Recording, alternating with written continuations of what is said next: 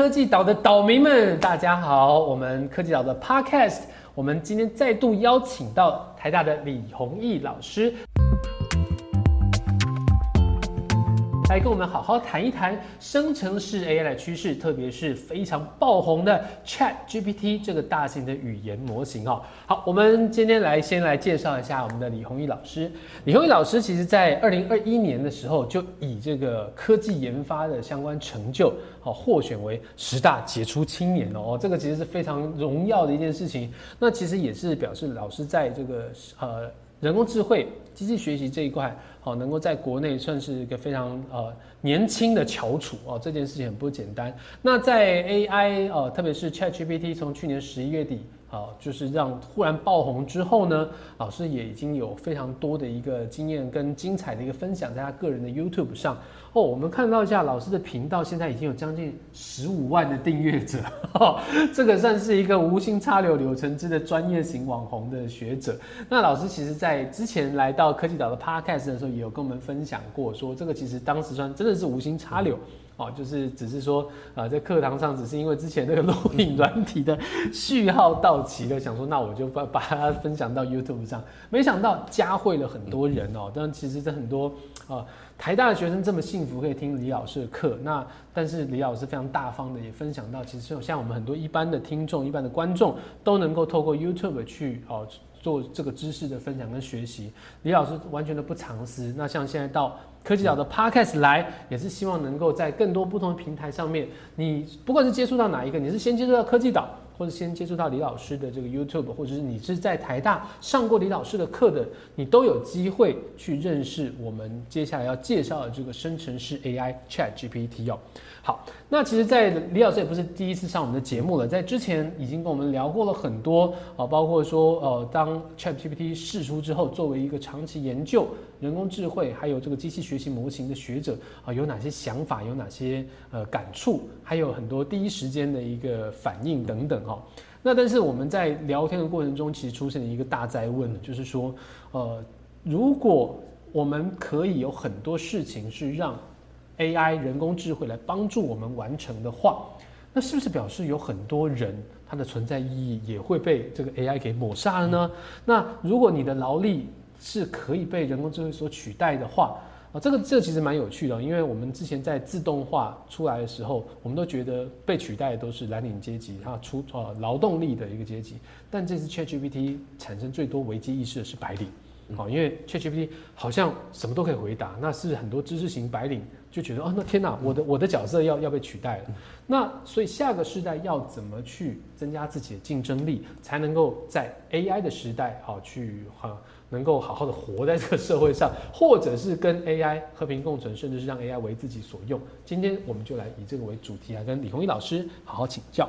好，那李宏毅老师也先跟我们的听众朋友打声招呼吧。嗯，好，各位科技岛的听众朋友们，大家好。哎，凯源你好，是好老师。您上一次的节目中特别跟我们提到说，您的解读上认为，其实 ChatGPT 等 AI 的这个模语言。不只是语言啦，其实图片等等的模型也都一样，它会是人类很好的一个助手，而且在它呃门槛降低，大家都能够拥有之后，其实您的观点是它是每个人能力的提升，对，没错。OK，那但是这个我刚刚也稍微点到了一下一些论者的忧虑之处，就是说，那大家大家的提升其实也是表示很多呃事情的被取代，嗯，那这个其实。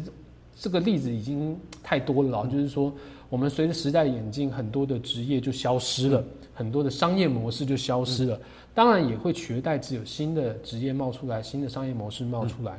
但是在越是在这个变化速度快的情况之下。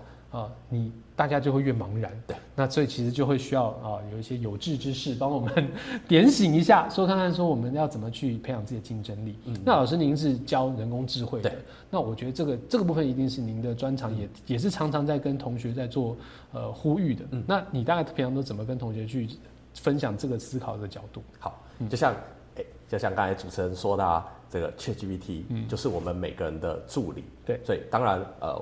我教的学生主要都是电机系、资工系的学生。那未来有非常多人可能会成为软体工程师，可能会成为程序员。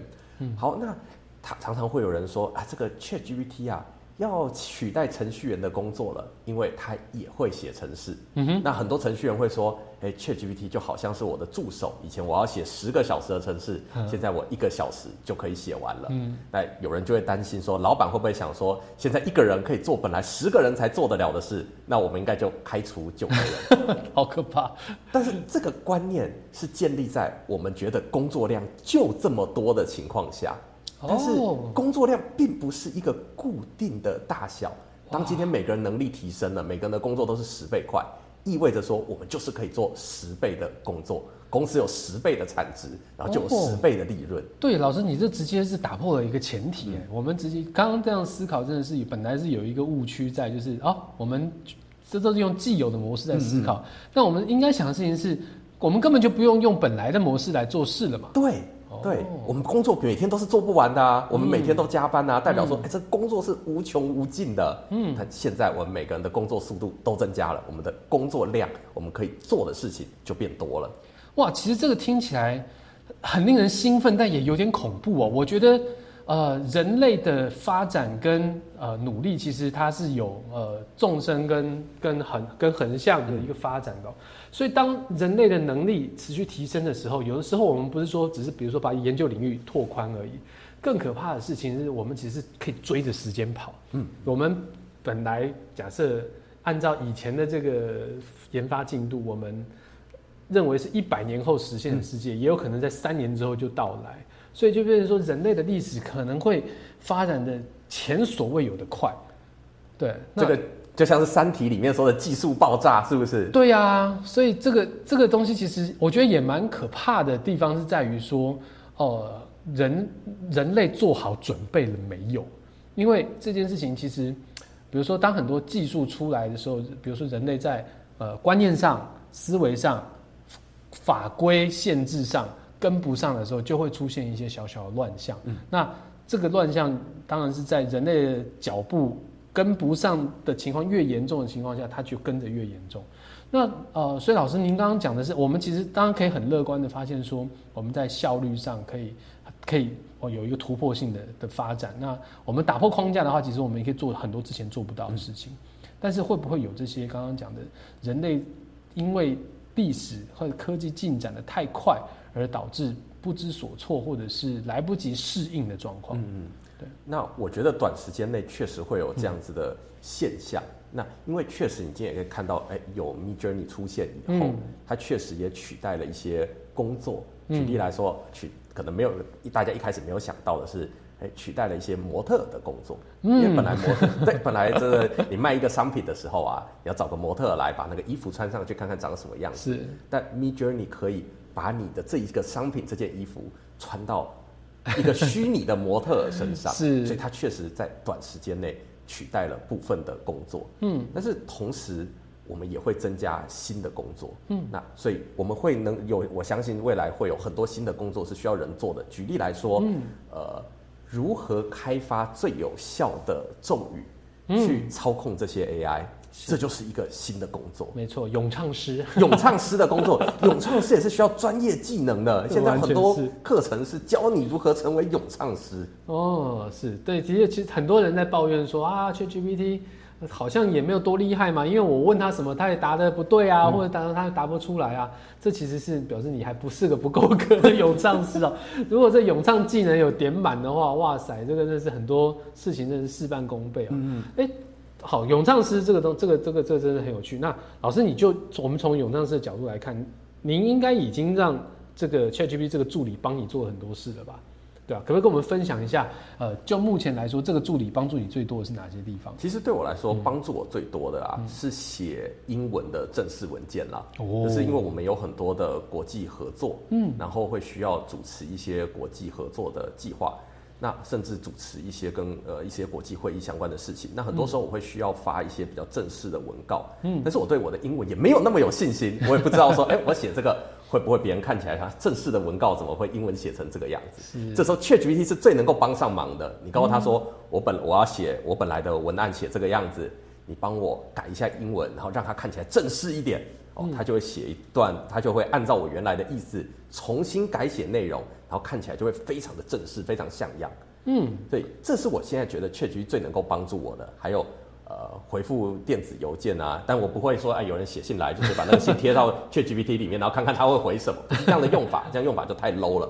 我当然是自己先写了一个草稿，是好，然后贴给 ChatGPT，然后跟请 ChatGPT 帮我改，然后改的时候还可以下一些额外的指令，比如说，呃，我要写给某一个大师，邀请他来演讲，那问阙局说，可不可以把文具改的。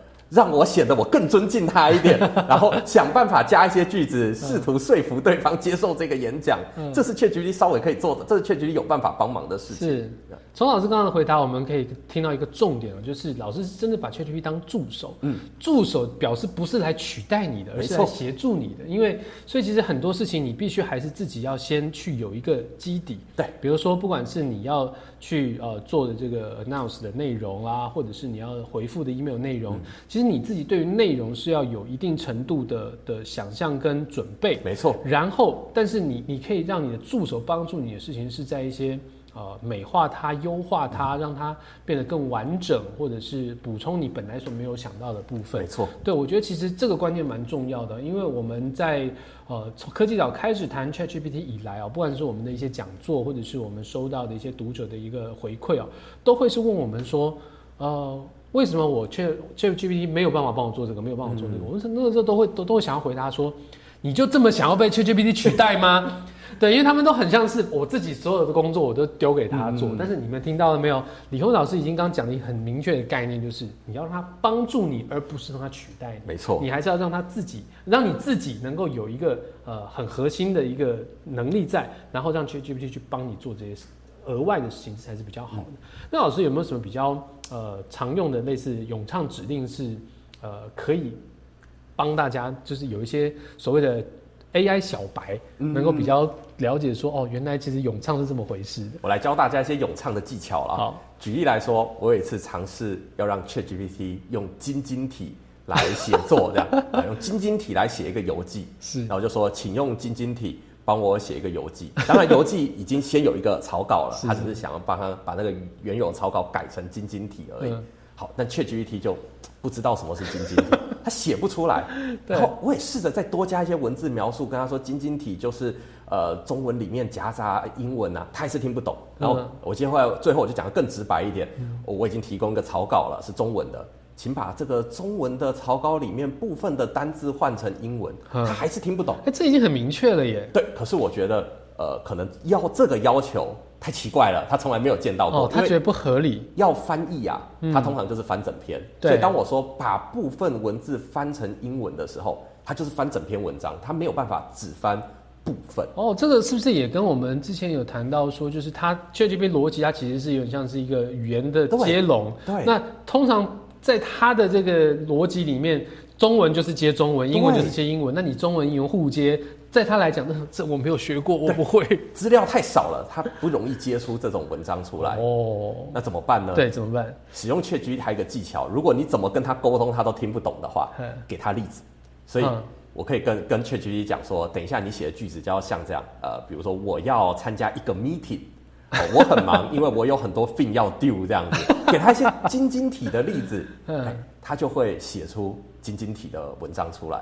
哦，所以等于其实你这边做 input 给他，让他在 output 上面就能够去学习这一块。对，因为呃你在教 ChatGPT 的时候，你甚至可以把它想象成是一个小孩子，有些指令太复杂了，你怎么讲都讲不清楚，那怎么办？直接给他例子，对，秀给他看，那他就有机会做对。哦，可是我觉得 ChatGPT 在语言这件事情上的天分真的很惊人啊！就是，没错。因为比如说，呃，我们都知道 ChatGPT 它其实在资料量上来讲，当然还是英文居多。那中文相对来说是呃，已经算是资料中的少数。嗯。可是以我们就是中文的母语使用者来看，看他讲的语言也都非常通顺。没错。不是你就是。你最明显的这个对比叫做 Google 翻译，哦、就是我们把比如说呃整个段落式的或是整个长的句子放到 Google 翻译，你会觉得它翻出来的东西是嗯一看一看就是 Google 翻译做出来的。但是 ChatGPT 讲话你完全不会有不通顺的，或者说它是某种翻译的结果。我觉得这个就跟他刚刚讲，就是语言模型生成的那个逻辑是有关系的。对对，所以表示其实，在呃语言相关的工作上，让 ChatGPT 来做，应该都呃，我觉得可靠性是蛮高的。对对对，所以你让他比如说改文字的风格啊等等，这是他最擅长的事情。因为我刚才有说他背后没有。资我前一集有说，它背后没有资料库，它不会上网搜寻，它不会自动上网搜搜寻。虽然现在有一些插件可以把网络上的资料丢给它了，但是他不会主动上网搜寻，这不是他会做的事情。是，所以你不要叫他凭空的生出一段文字，凭空的生出一些观念，因为他不一定讲的不一定是对的。嗯，但如果在已经有基础的情况下，有一个草稿的情况下，他帮你修改。哦，这个他最擅长，他文笔很好，他是一个很会写文章的人，一个好写手。OK，所以 ChatGPT 它的特色就是呃语言很强。那除除了 ChatGPT 之外，其他的生成式 AI 应该呃也有不各是各自擅长不同的事情啊。因为其实，在呃李老师的 YouTube 上面啊，我之前有上去看，有一则真的非常的有趣，就是利用生成式 AI 来帮你玩一个冒险游戏。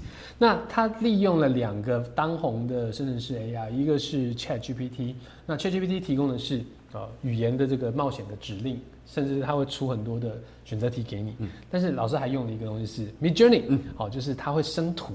那图片生出来之后，哇，这个文字本来只有文字的游戏，一下子就鲜活起来了。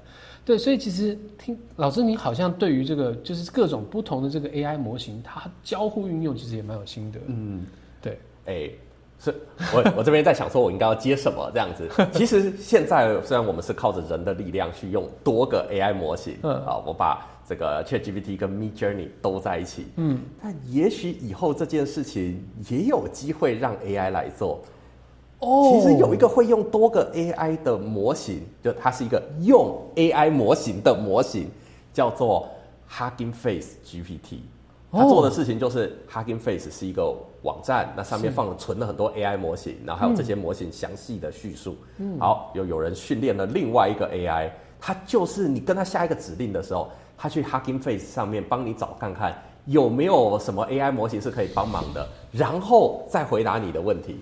比如说你想叫他呃画个图。好，那他就去，但他本身不会画图，他本身是比较像 Chat GPT 是一个文字的模型，那怎么办？呼叫另外一个会画图的模型啊，就可以把图生出来，或者是说现在 Chat GPT 也不会说话，它没有声音，就它会回你文字讯息，但不会回你语音的讯息。那如果有人说你现在回答的时候要用语音来回答，好，那那个 Hugging Face GPT 也去网络上找一个语音合成的软体出来，哦，把声音合出来，哇，所以。听起来好，我们假设呃很现在有不很多不同的研究团队正在在开发呃各种的这个生成式 AI 的的模型啊，有的专注于语言，有的专注于图像，然后有的可它可以做呃编呃程写程式什么，它各各有所长。对，但是当这种情况之下，只要有一个整合式的对 AI 出来的话，哇塞，这个是超级如虎添翼啊！对，有一个中控的系统，它也是 AI，所以以后就会变成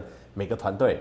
都在开发 AI，这些 AI 模型都放到某一个地方，嗯，然后有另外一个中控的系统去操控那些 AI 的技能，然后这样人类以后的技术发展就会越来越快了，因为我们可以把这些模型开始叠加起来，是做更复杂的事情。是等于说，其实假设我们觉得哪一件事情 AI 还不会做，嗯，那我们可以开始做拆解，对，好，然后比如说呃。拆解成不同的段落之后，我们可以把让 AI 训练 AI 去做其中一个段落，然后再透过刚刚讲的这个模式，是去把它整合成一串。哇，这个这个人类的未来好好难想象，这个感觉真的天网出现的日子不远了。哦，这样子吗？对。那回到刚刚讲的，就是那在刚刚讲的这这个这个呃这个流程当中，人类的角色。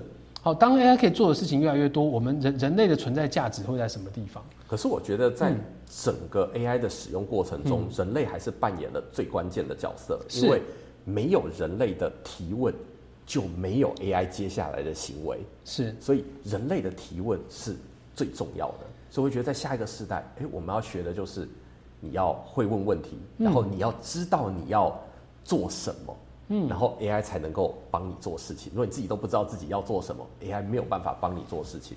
我举一个例子啊，就是哎，大家有关那个 Me Journey 生图这件事啊，过去大家常常在吵的一个案例，就是哎，有人用 Me Journey 画了一个太空歌剧院，参加比赛还得了一个奖，其他人就很不服气。但是你想想看哦。太空歌剧院那个图那个主题，一定是在创作者心里一开始就想好了。是。那像我们这种艺术小白，我根本就不知道要画太空歌剧院。我要你想要复制这张图，我给你一个 AI 模型，你也画不出。对，我而且我甚至我一开始我就不知道我要画什么才是别人觉得好的。而且那个创作者说，他其实用 Mid Journey 其实用了将近一百个小时才画出这张图，因为 Mid Journey 你给他一段文字。哎，他每次创造的图都不一样，小小的文字变化也会影响他最后的输出。嗯，那画了这么，他有各种不同创作的可能，但是画什么样的图出来才是人会觉得好很棒的呢？到底太空歌剧院应该长什么样子呢？这个是由人来决定的。嗯，所以他觉得在这个过程中，人人人类仍然扮演了一个非常重要的角色。是因为人毕竟还是那个原创的源头啊。对。那 AI 基本上，你你给你的源头或者是你的原创性要够好，它才能够以你这个基础去发展出好的东西。没错。对，因为我自己用 Mid Journey 那个出来图，其实就是一个。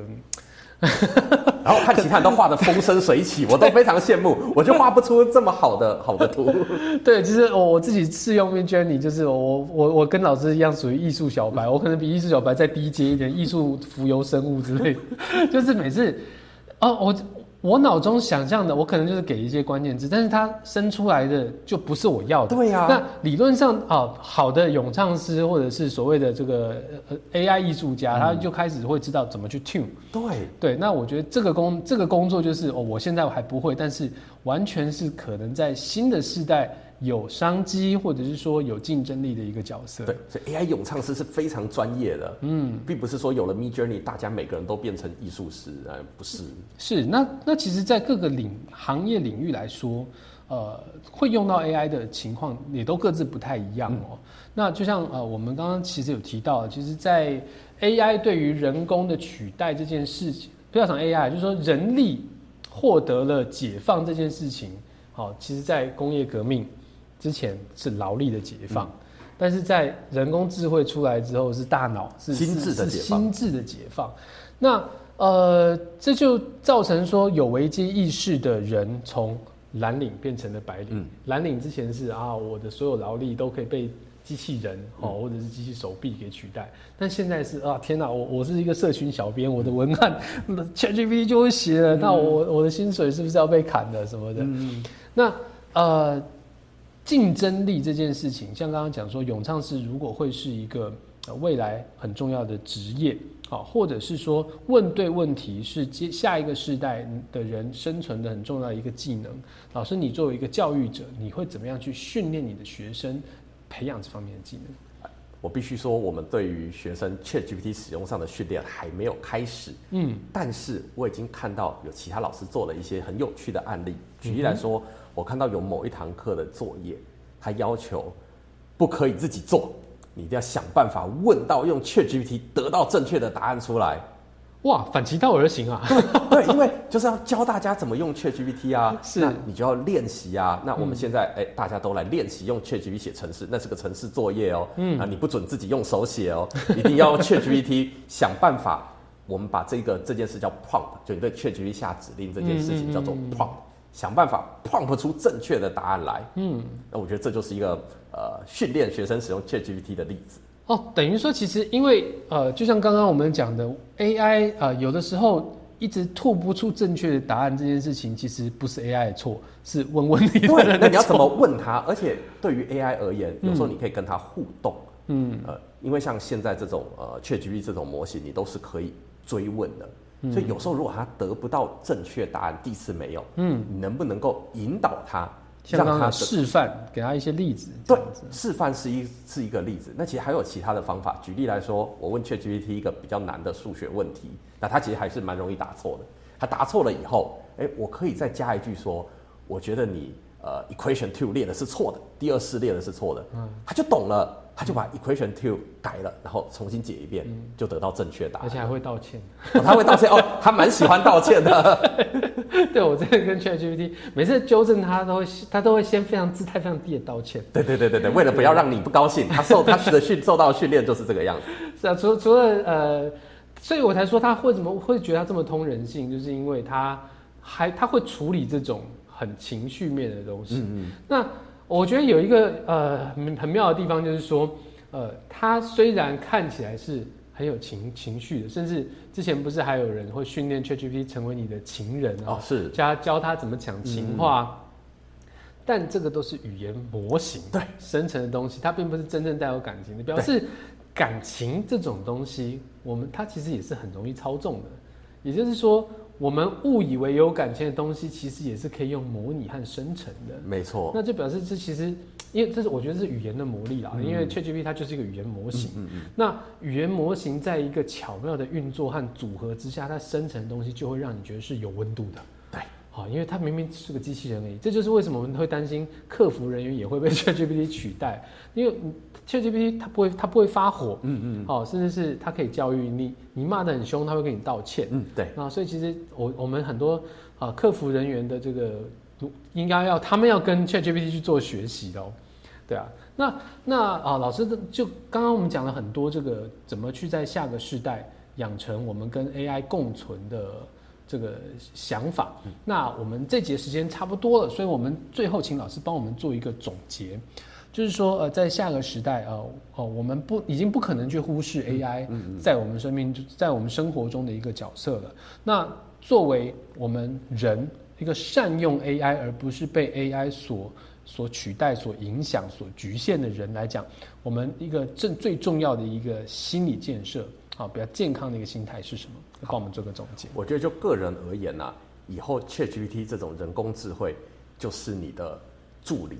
或者说我打另外一个比方，他就是阴阳师的式神。哇，式神！对他就是帮你做事的。但是式神的能力其实取决于阴阳师的能力，是。所以每个人操控式神的能力都不一样。所以接下来你要做的就是学习怎么操控你的式神，想办法在你的专业领域建立出你最强的操控式神的能力。我们刚才说你要问对问题，下对指令，才能够让 ChatGPT 做你想要做的事情。而这些指令会让你得出来的结果天差地远，所以下指令这个指令本身就是一个专业的技能，甚至网络上都还会有卖指令的平台哦。哇，有啊，有人说我想出了一些嗯，这个 YouTuber 专用指令。一个卖你一百块这样子，嗯，那也是会有人买的。我就买了一个，但我没有用。呃，谢谢老师哦，老师李宏毅老师是非常不藏私的。刚刚讲说，你看人家指定可以卖，但是老师上我们这个科技岛的平台，或者在自己 YouTube 的分享都是非常大方的。今天非常感谢李宏毅老师哦，那老师给给我们最重要的一个启发就是。呃，你作为一个阴阳师，你要加强自己的力量，你才能够把 AI 变成你最得力的助手，这样的一个式神。那其实很多怎么样去增强自己在 AI 时代的的咏唱技能也好，或者是呃怎么样去问对的问题也好，这个都需要更多的一个精进，那才能够在新的 AI 时代能够去找到一个非常得力的助手。今天非常感谢李宏毅老师跟我们进行的分享。那我们很多的内容，请继续在关注我们的科技岛，不管是我们科技岛关呃帮各位掌握的一个专栏文章小科技新闻，或者是我们的 Podcast，以及生成式 AI 创新学院有很多专家帮我们进行的 ChatGPT 讲座，都有非常丰富也最新的一个趋势内容来分享给大家。谢谢大家的聆听，也感谢李宏毅老师的参加。我们下次再见，拜拜，拜拜。